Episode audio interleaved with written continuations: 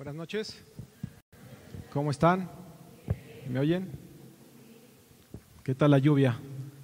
Fuerte, fuertísimo, ¿verdad? Pero gracias a Dios por la lluvia. Y yo quiero hacerte un par de preguntas. Como es de costumbre, siempre me gusta empezar con preguntas. Nos ayudan a, posicionarnos en el tema que Dios quiere hablar esta noche. Tú sabes que, que, cuando más de dos se reúnen en su nombre, ¿quién está ahí? Yo quiero que levantes, que levante la mano aquella persona que vino a encontrarse con Dios. Ok. Entonces, hay, habemos más de muchos, más de dos, como dice su palabra. Entonces, la presencia de Dios está en este lugar. ¿Sí lo crees o no lo crees?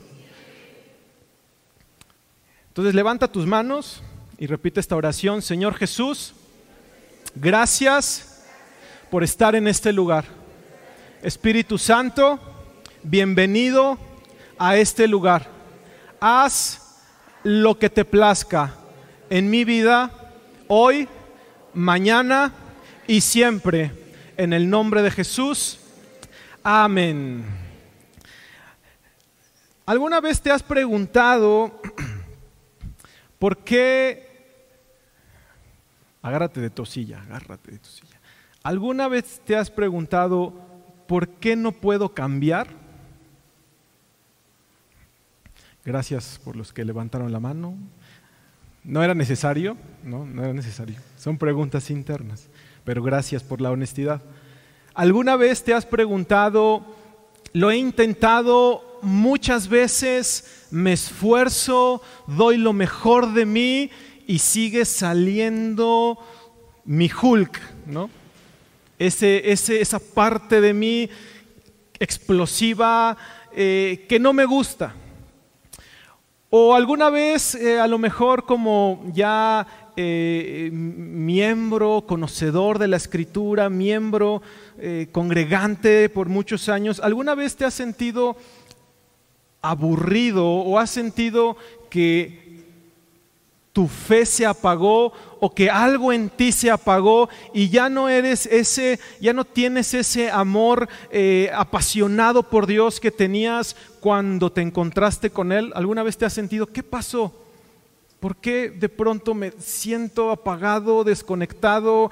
Eh, eh, ¿Qué fue lo que sucedió en mi vida? ¿O alguna vez te has sentido estancado?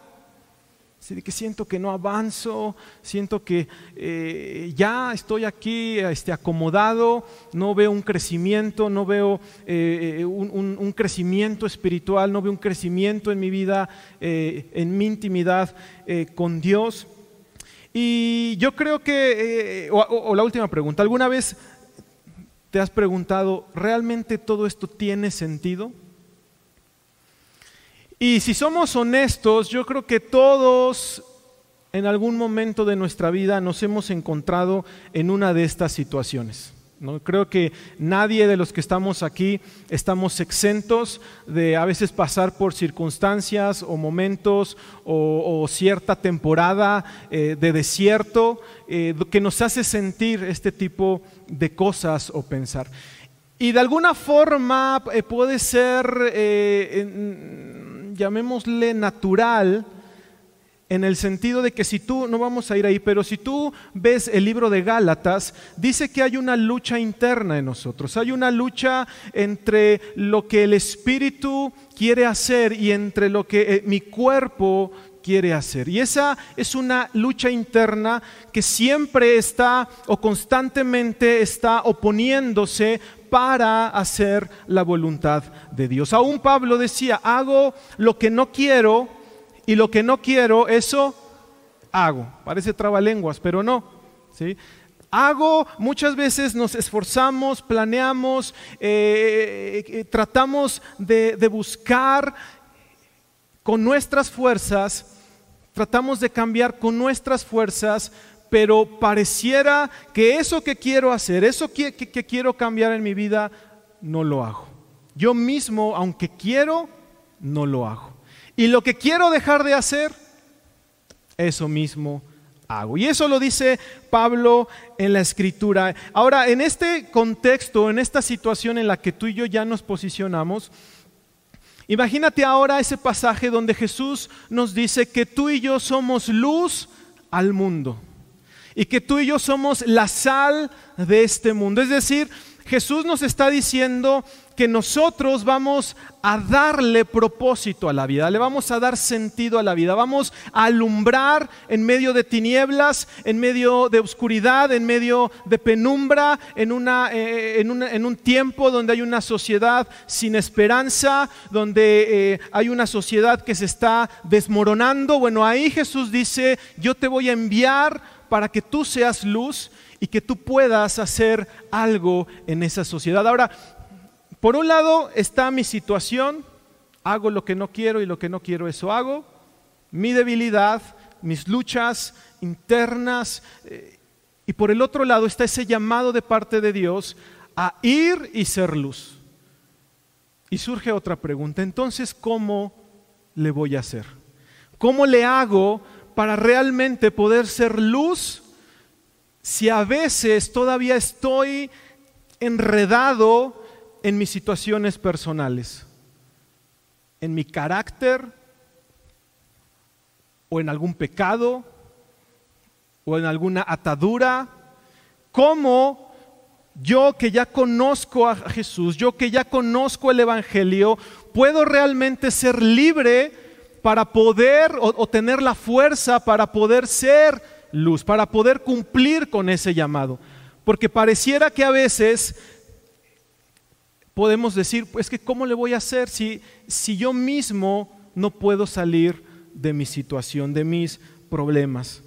Y la respuesta la encontramos en la escritura, acompáñame a Mateo capítulo 3, versículo 11. ¿Sí trajeron Biblia? Ay, qué bueno. Mateo capítulo 3, versículo 11.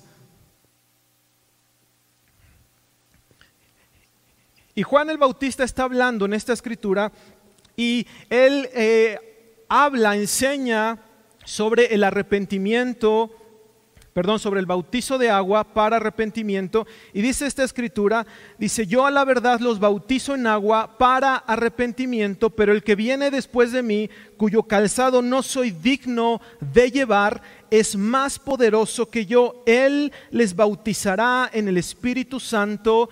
¿Y qué? y fuego. Él los bautizará en qué? No los escuché. En y fuego. En Espíritu Santo y fuego. Entonces vamos a entrar a un ciclo de pláticas que vamos a estar en la cual vamos a estar hablando del Espíritu Santo y yo le puse esta, a este mensaje una ayuda de poder.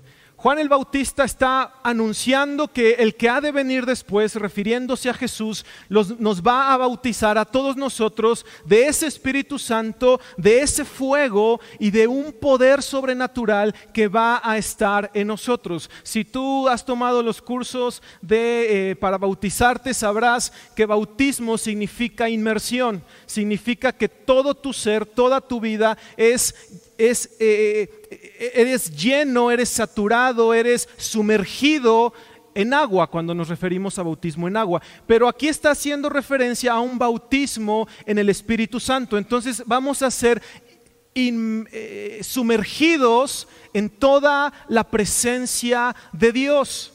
Si vemos Hechos 1.8 dice, podemos, podemos ver también que Jesús dijo, vayan, estén reunidos y no se, no se separen, estén unánimes hasta que sean llenos del Espíritu Santo y me seréis testigos y recibirán poder. Si has escuchado esa escritura, no todos nos la sabemos.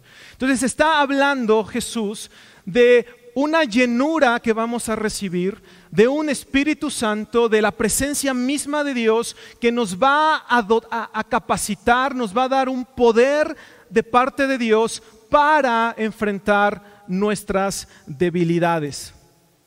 Romanos 8:26, no vayas ahí, dice, y asimismo también el Espíritu nos ayuda en nuestras debilidades.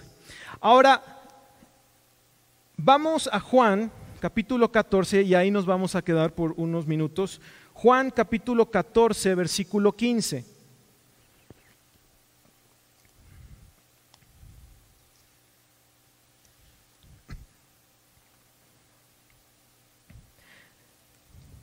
Jesús está hablando con sus discípulos y les está diciendo, versículo 15, si me amas, guarda mis mandamientos. Y yo rogaré al Padre y os dará otro consolador para que esté con vosotros para siempre. Versículo 17. El Espíritu de verdad al cual el mundo no puede recibir porque no le ve ni le conoce, pero vosotros le conocéis porque mora con vosotros y luego habla en futuro y dice, y estará en vosotros. Ahora Jesús está haciendo aquí una promesa. Todos hemos, todos los que estamos aquí hemos oído hablar del Espíritu Santo. ¿O alguien nunca antes había oído hablar del Espíritu Santo? A ver, ayúdeme con su mano levantada. Todos hemos escuchado hablar del Espíritu Santo. Y sabemos este pasaje y sabemos muchos otros que vamos a estar viendo, pero lo que yo quiero es que podamos establecer eh, un fundamento, un principio en nuestra vida para que sobre de eso podamos eh, mantener o fomentar esa intimidad también y esa relación con Dios a través del Espíritu Santo. Entonces dice Jesús que está haciendo una promesa, dice, si me amas, guarda mis mandamientos. Y yo rogaré al Padre. Ahora, ¿te imaginas a Jesús rogándole al Padre? O sea, usa un verbo, no, no está diciendo y le voy a pedir o le voy a solicitar, está diciendo le voy a rogar. Imagínate una escena donde tú estás rogando algo. Jesús está diciendo, voy a rogarle al Padre que envíe al ayudador. Ahora, esta es una promesa, pero que está de la mano de una condicionante, versículo 15, que dice, si me amas y guardas mis mandamientos. Y si te das cuenta, hay otros versículos donde Jesús está diciendo que aquellos que le amen, pues van a, que, guardar su, su palabra. Es decir, nosotros que hemos conocido a Jesús, que hemos, eh, le hemos aceptado como Señor y Salvador, estamos en un proceso donde le estamos conociendo, le estamos amando, pero si nuestro amor es real, va a llevarnos a guardar sus mandamientos y entonces Jesús dice que va a rogarle al Padre y va a enviarnos al consolador, va a enviarnos al Espíritu Santo. Entonces, Espíritu Santo es una promesa que Jesús hace. Es una promesa cumplida. No es una promesa que esté por cumplirse, es una promesa cumplida. Pero también, Espíritu Santo, ¿para quién es esta promesa? Para todos, di conmigo, para todos. No solamente para eh, los pastores o los predicadores o los líderes o los servidores eh, o los edecanes, dice que para todos, para todos aquellos que le amemos y que guardemos sus mandamientos. Ahora, dice que va a enviarnos a otro consolador. Espíritu Santo es una persona, es la tercera persona de la Trinidad. Yo quiero tres voluntarios, rápido, rápido, rápido, rápido. Tengo diez minutos para dar todo mi mensaje. Aquí abajo, aquí abajo, aquí abajo, aquí abajo. Aquí abajo. Tres personas, rápido. Entonces, imaginemos que está Jesús, que fue ascendido al cielo, Jesús que cumplió la obra más extraordinaria de toda la, de toda la humanidad, de toda la historia de la humanidad, que fue entregarse en sacrificio para perdón de nuestros pecados y Jesús mismo que sabía que tenía que ser iba a ser ascendido al cielo Hechos capítulo 1 está diciendo que va a enviarnos al consolador dice yo me voy a ir pero yo les voy a enviar a otro consolador. Otro que va a estar con ustedes y que no los va a dejar y va a estar hasta el fin del mundo con ustedes. Por el otro lado estamos nosotros llenos de debilidades, llenos de defectos. Eh, ahora conocemos el Evangelio, ahora conocemos eh, el mensaje de salvación, pero a pesar de eso, yo sigo tropezando y yo sigo cayendo y yo me sigo equivocando. A lo mejor ya no como un estilo de vida, pero sí como un accidente, ¿no? ¿O hay alguno perfecto aquí? Seguimos en esa, la obra redentora eh, de Dios en nosotros sigue en proceso. Entonces, si yo trato de depender de mis propias fuerzas, no voy a poder lograr nada. Por el otro lado está, está Jesús, estamos nosotros y está Espíritu Santo. La promesa cumplida de parte de Dios. Ahora, Jesús es ascendido al cielo, se puede ir para allá, por favor. Tú no, Itzel, tú quédate de este lado. Vente más para acá. Ahí está. Y lo que nosotros eh, tratamos de hacer, ¿puedes cerrar tus ojos? Vamos a hacer un cambio. ¿Te puedes ir para allá, por favor? Vamos a hacer cambio de papeles. ¿sí? Aquí estamos nosotros. ¿Puede cerrar sus ojos? ¿Puedes ir más para allá, Itzel, por favor? Más, más, más, más, más, más, más, más, más, más. Ahora dile a don Arturo que vaya donde tú estás. ¿Sí? A ver, esperen. Pero nosotros, en nuestras fuerzas, pues muchas veces andamos caminando para uno, para otro lado, y Jesús está constantemente hablándonos para que vayamos a donde Él está. Ahora sí, escuche la voz de Itzel.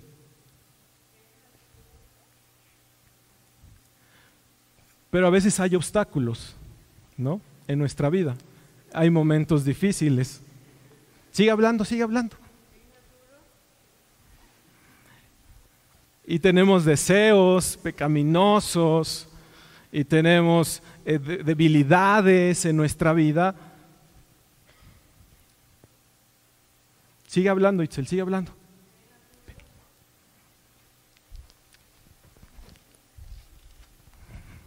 Sigue hablando, Itzel.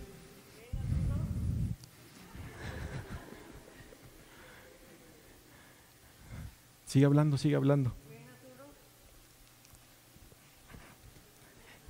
Y queremos encontrarnos con Jesús, pero Espíritu Santo, la escritura, ahí, aquí, quedamos, la escritura original se refiere, cuando, habla de Espíritu Santo, usa la palabra paracletos. Ya abrió los ojos, ya vio ahí.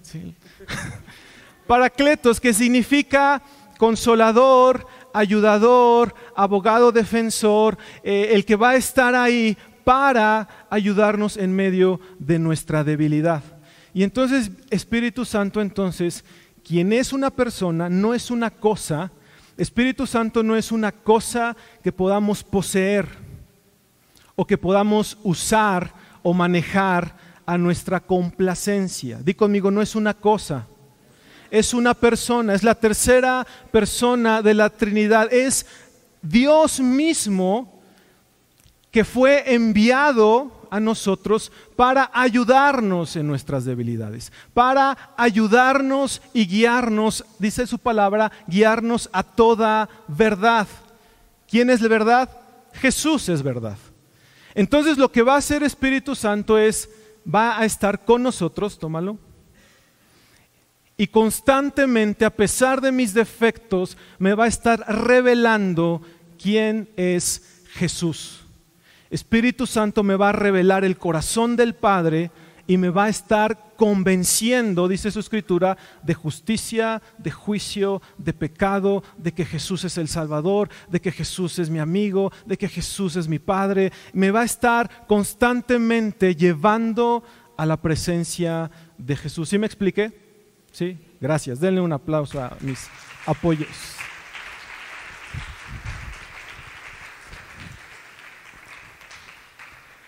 Entonces, muchas veces nosotros limitamos al Espíritu Santo a una, a una experiencia emocional. Pero Él es Dios mismo, Él es una persona y como una persona nosotros necesitamos relacionarnos con Él. Nosotros necesitamos estar en una constante eh, relación con Él. Ahora, versículo 17. El Espíritu de verdad, al cual el mundo no puede recibir porque no le ve ni le conoce. El mundo no puede recibir la presencia de Dios porque no ha abierto su vida a Cristo Jesús, no ha abierto eh, su corazón al Evangelio. Cuando tú y yo estábamos en el mundo no le podíamos conocer, pero cuando le recibimos, Espíritu Santo viene y comienza a darnos una revelación de la Escritura. Dice, no le ve ni le, no le, le conoce, pero vosotros le conocéis porque mora con vosotros y estará en vosotros. Di conmigo, en nosotros. Es decir, estará en nuestras vidas, estará dentro de nosotros. Hasta antes de este, de este pasaje, eh, podemos ver en el Antiguo Testamento que la presencia del Espíritu Santo eh, ah, se mueve en algunas, en algunas personas visitándoles, pero no habitando en ellos. Entonces esto revoluciona la vida espiritual del hombre porque Jesús lo que está diciendo, yo me voy a ir, pero va a venir otro consolador y va a morar dentro de ustedes. No va a venir de visita, no va a venir por una temporada, no va a venir solamente eh, en ciertas circunstancias, sino que Él quiere habitar en nosotros. Él quiere que tú y yo seamos morada de su presencia. Por eso también la Escritura dice que tú y yo somos templo de el Espíritu Santo. Espíritu Santo no quiere estar en una, eh, eh, en una estructura o en una arquitectura, Él quiere morar en nosotros. Quiere estar todos los días y de hecho tú y yo necesitamos que esté. Porque si en algún momento, eh, al principio de, de, este mensaje, tú dijiste que sí, alguna de las preguntas que te hice o te sentiste identificado es porque necesitamos al Espíritu Santo que nos esté activando, que nos esté removiendo, que nos esté apasionando, que nos esté regresando al primer amor, que nos esté llenando de una frescura, porque cuando tú recibes algo puede ser muy, muy bueno, pero si lo guardas y no lo sacas y no lo, no lo renuevas, eso nuevo se va, le van a salir polillas. Y el Espíritu Santo se va a encargar de traer una renovación a nuestra fe, a nuestra vida, a nuestros pensamientos, a nuestro entendimiento, porque Él es nuestro ayudador. Di conmigo, es mi ayudador.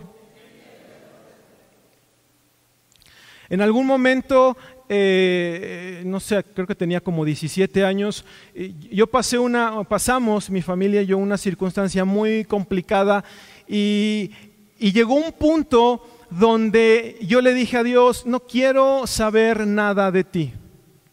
Yo sé que eres real, pero ya no quiero. Es más, no tengo fe. Y claramente yo le dije, Dios, tú me has demostrado que si eres real.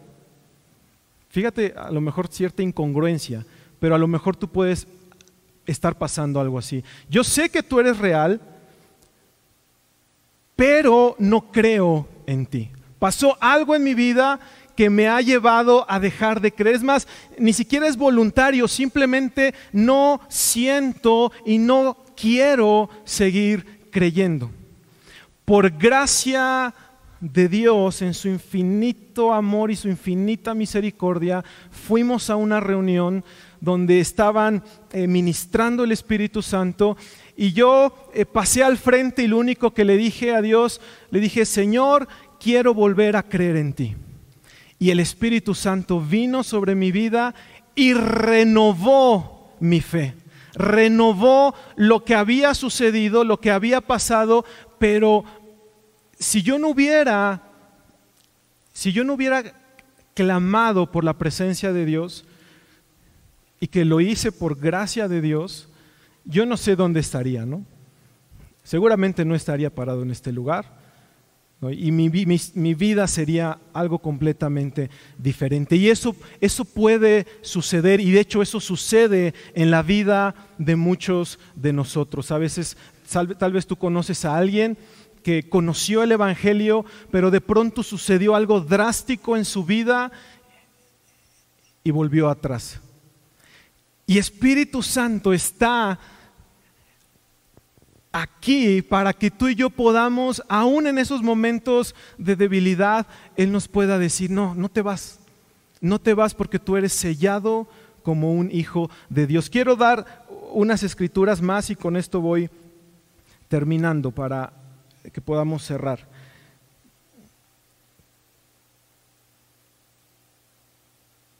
Romanos capítulo 8, versículo 15.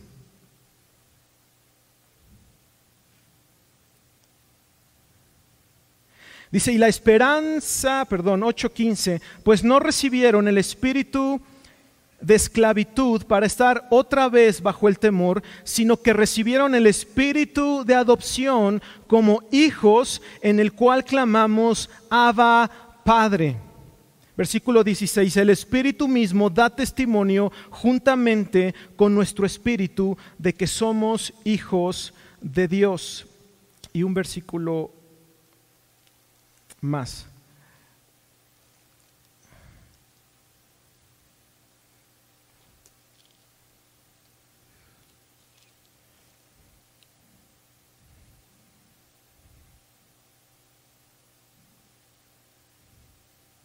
Y versículo 17, y si hijos, también herederos herederos de Dios y coherederos con Cristo, si es que padecemos juntamente con Él, para que juntamente con Él seamos glorificados. Es decir, el Espíritu Santo es el sello que Jesús, que Dios pone en nuestra vida para que nosotros podamos tener la convicción de que somos hijos de Dios, que podemos tener la seguridad, la confianza de acercarnos a Dios y decirle, Señor, tú eres mi papá, tú eres mi Padre, tú eres lo que necesito. En ti puedo confiar, en ti puedo descansar completamente. Y aparte, Espíritu Santo es el sello que Dios pone en nosotros para que tengamos la certeza de que somos herederos y coherederos. ¿Con quién?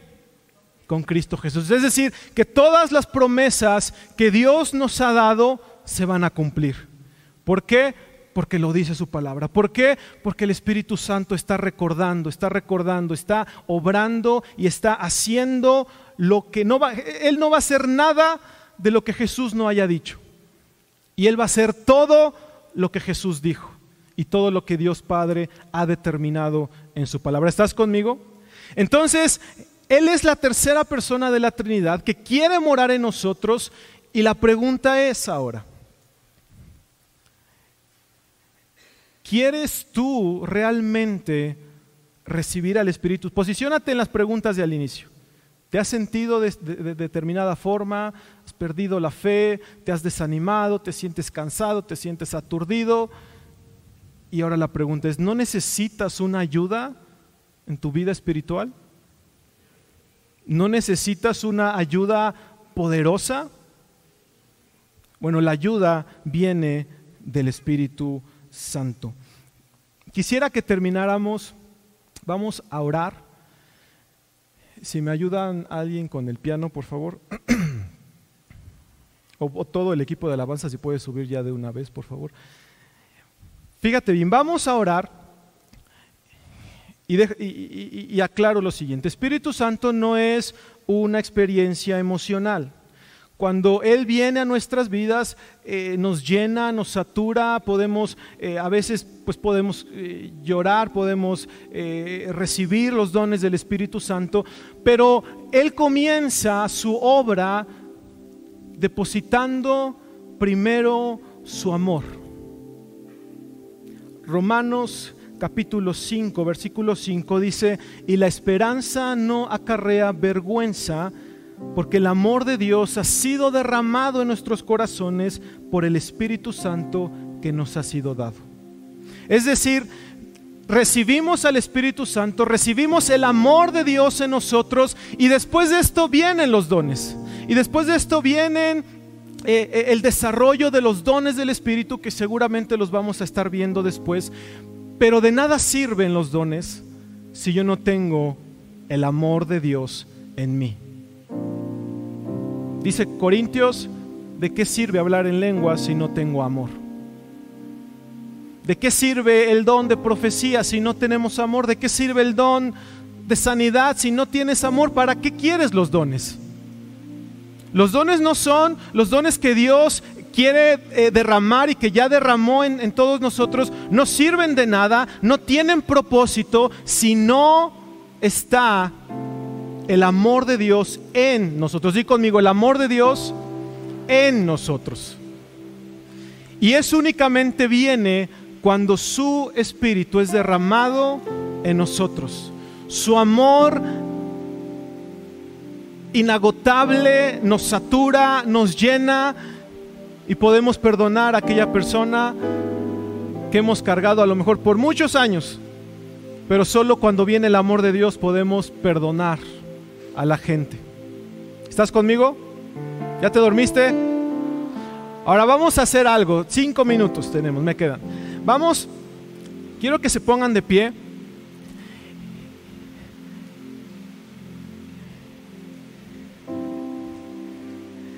Y Hechos capítulo 19 dice que eh, le preguntan, ¿ustedes han recibido al Espíritu Santo cuando creyeron en Jesús?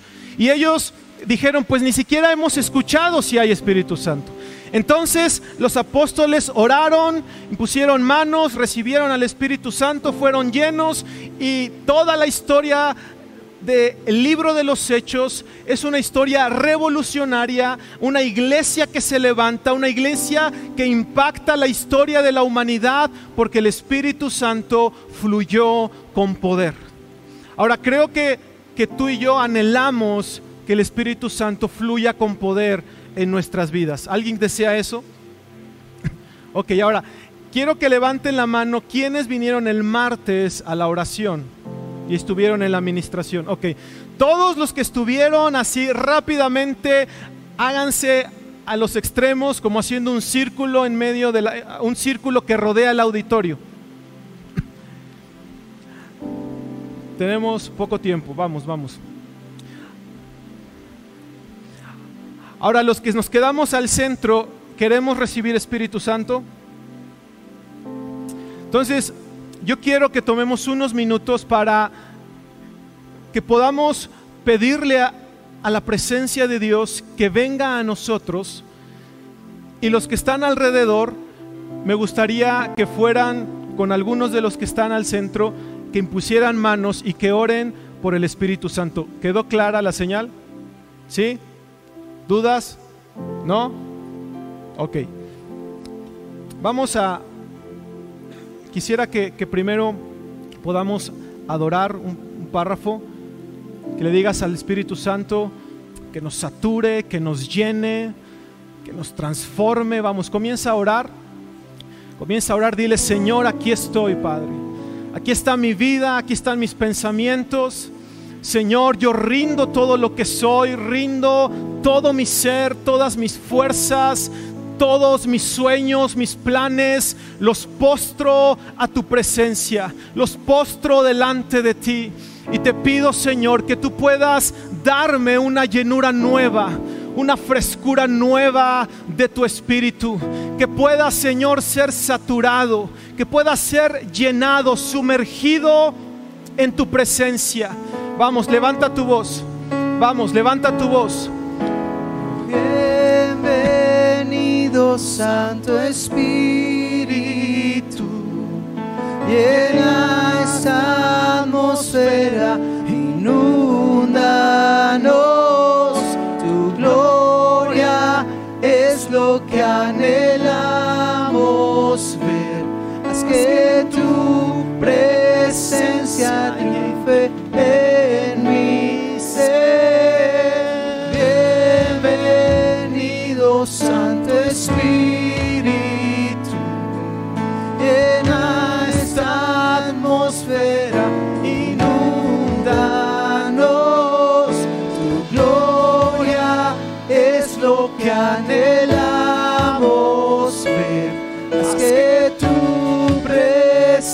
triunfe en mi ser. Vamos, levanta tus manos si quieres al Espíritu Santo. Dile, Señor, aquí estoy. Los que están alrededor, si pueden pasar a orar por ellos y ministrar el Espíritu Santo. Una, un minuto rápido. No te vas a quedar ahí, solamente vas a imponer manos, vas a impartir lo que Dios ya depositó sobre tu vida. En el nombre de Jesús, si te quedaste alrededor, ora porque llene Dios nuestras vidas con su presencia. Padre, llénanos con tu presencia. Queremos más de ti, Jesús. Queremos más de ti, Espíritu Santo. Satúranos. Hemos visto tu gloria, hemos visto tu poder, pero queremos más. Queremos más de ti, queremos más de tu fuego, queremos más, Señor. Queremos una intimidad, una relación personal contigo. Ayúdanos, ayúdanos, Señor, en nuestra debilidad.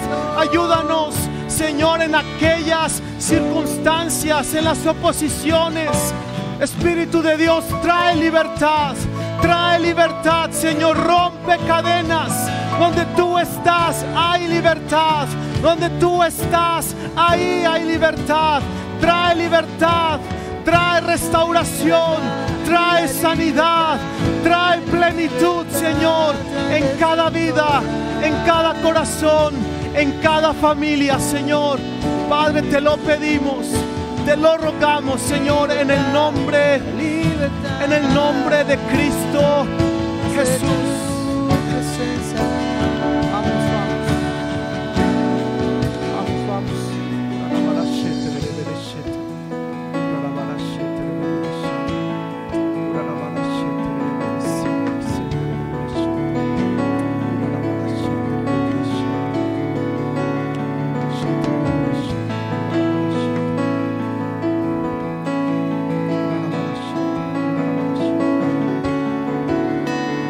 Están orando por ti, no te quedes callado. Abre, abre la boca. Dile, Espíritu Santo, ven.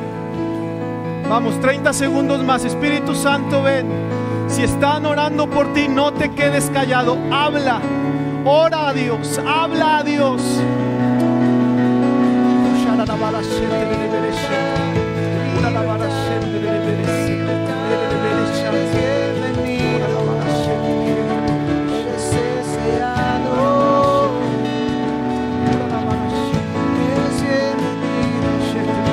Gracias. Gracias te damos por tu presencia. Gracias por ser nuestra ayuda en medio de la dificultad. Gracias por conquistar nuestro corazón. Gracias por seducirnos. Gracias por atraernos, por atraparnos. Gracias Jesús. Gracias, amado Padre. Gracias. Te bendecimos. Te adoramos, Señor, en el nombre de Cristo Jesús.